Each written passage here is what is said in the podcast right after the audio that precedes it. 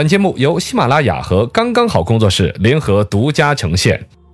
百闻不如专注这一闻，意见不如倾听这一见。一闻一见，看见新闻的深度。来，新闻论坛论起来，AI 也有了价值观。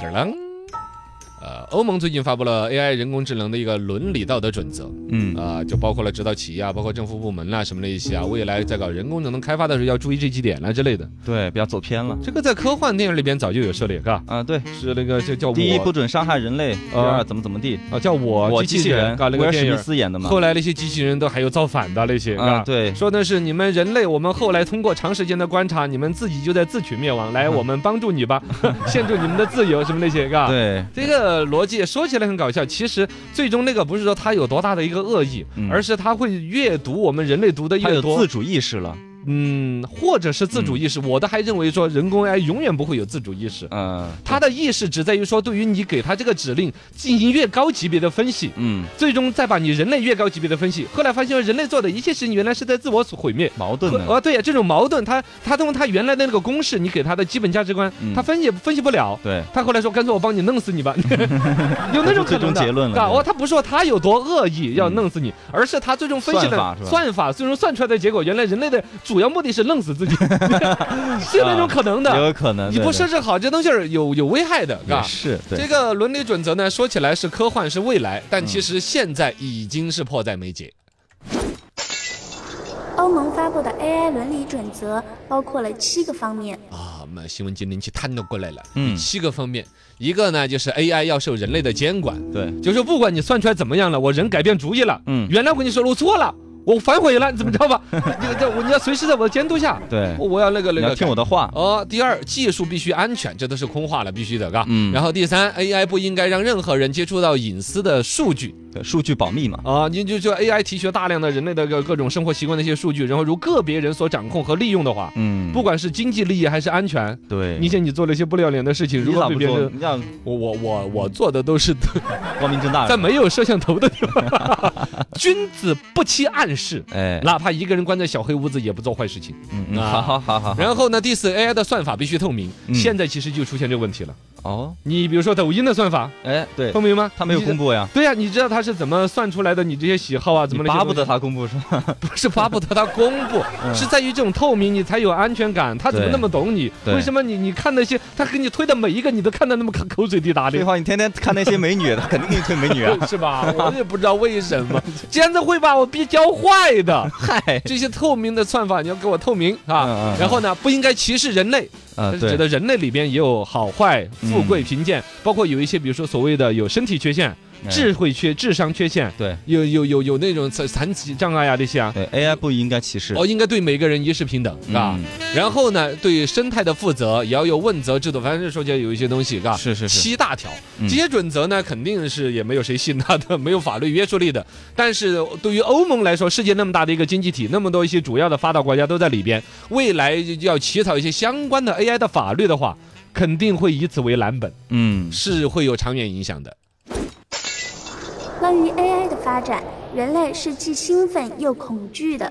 呃，恐惧现在都还不是特别多，可能专家层面恐惧更多。是啊，因为现在我们可以看到，大家年轻人呐、消费者都是兴奋。带来方便嘛？哦，你看那个扫地机器人，给我扫这 边，啊，嗯对对对关窗帘儿，啊那么懂我的感觉。啊，就就就就一个是懂你嘛，二一个你感觉好像我们人什么事儿都不干了，是光负责吃喝拉撒享受，当主人。嘿嘿，家务活儿都有个机器人保姆要帮你干了之类的。嗯，啊，其实在于说 AI 的现有的技术，我们程度呢，真的是弱 AI，哦，这个已经是实现了的，嘎对。它是在某一个方面，比如它扫地就特别厉害，哎，你你能造了反了你。对啊你就这个再，强大到哪儿，你也只会扫地，你你你能扫出个什么花样来？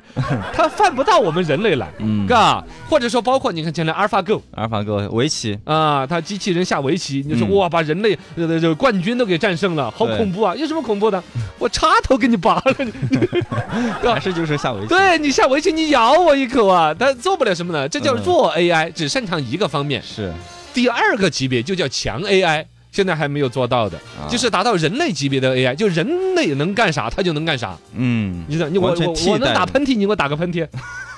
就完全替代人类的对呀那些。现在已经有那种所谓做成人形的机器人，嗯你好，怎么？其实它就是一个答录机嘛，啊，对你问它什么，它回答什么，只是查询功能，对，其他什么都做不了。其他就是，你看现在机器人能够制成它笑，都是好大的一个突破，哈哈哈哈哈。你好，程先生，哈哈哈我的妈呀，你就笑比哭还难看，瘆得慌了。嘎对。就说其实它是干不了的。到第三个级别才可怕了，哦，叫超 AI，超 AI，这个就是电影里边演的那种嘛，嘎。哇，一个中央处理器，不见得是不是人的那个造型儿，包括《流浪地球》里边那个也是嘛。嗯 Moss，哦，对对，你这对是在杀人。对呀嗯，它就类似的那种，它已经超越了人类的大脑，它一切的那种对于你人类的了解、你的对判断，全部比人都要聪明，各个领域都更聪明。嗯那个时候就真的恐怖了，嘎。反正现在呢，人类掌握了弱 AI，然后呢，各种扫地的功能啊、打喷嚏啊这些再传到一起来，慢慢就会有强 AI，最后最后就会产生超 AI。哎呦喂，而我们一切的起点就是现在在对于将来可能诞生的超 AI 做足够的一些约束嘛，啊、嗯当然那个还是很遥远的。对你看现在谷歌搞这些，全世界都算是。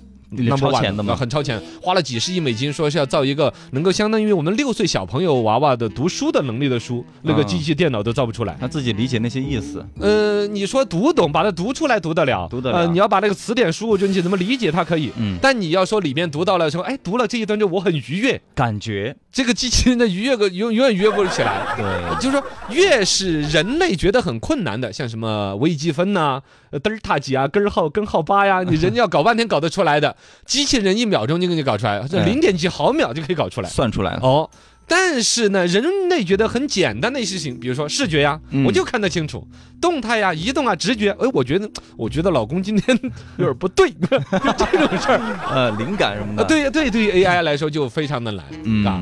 总体来说，就是人类本能的潜意识领域的东西，对，啊，机器呀、AI 呀、是很难实现的。做不到的， AI 伦理的探讨是对 AI 安全的奠基。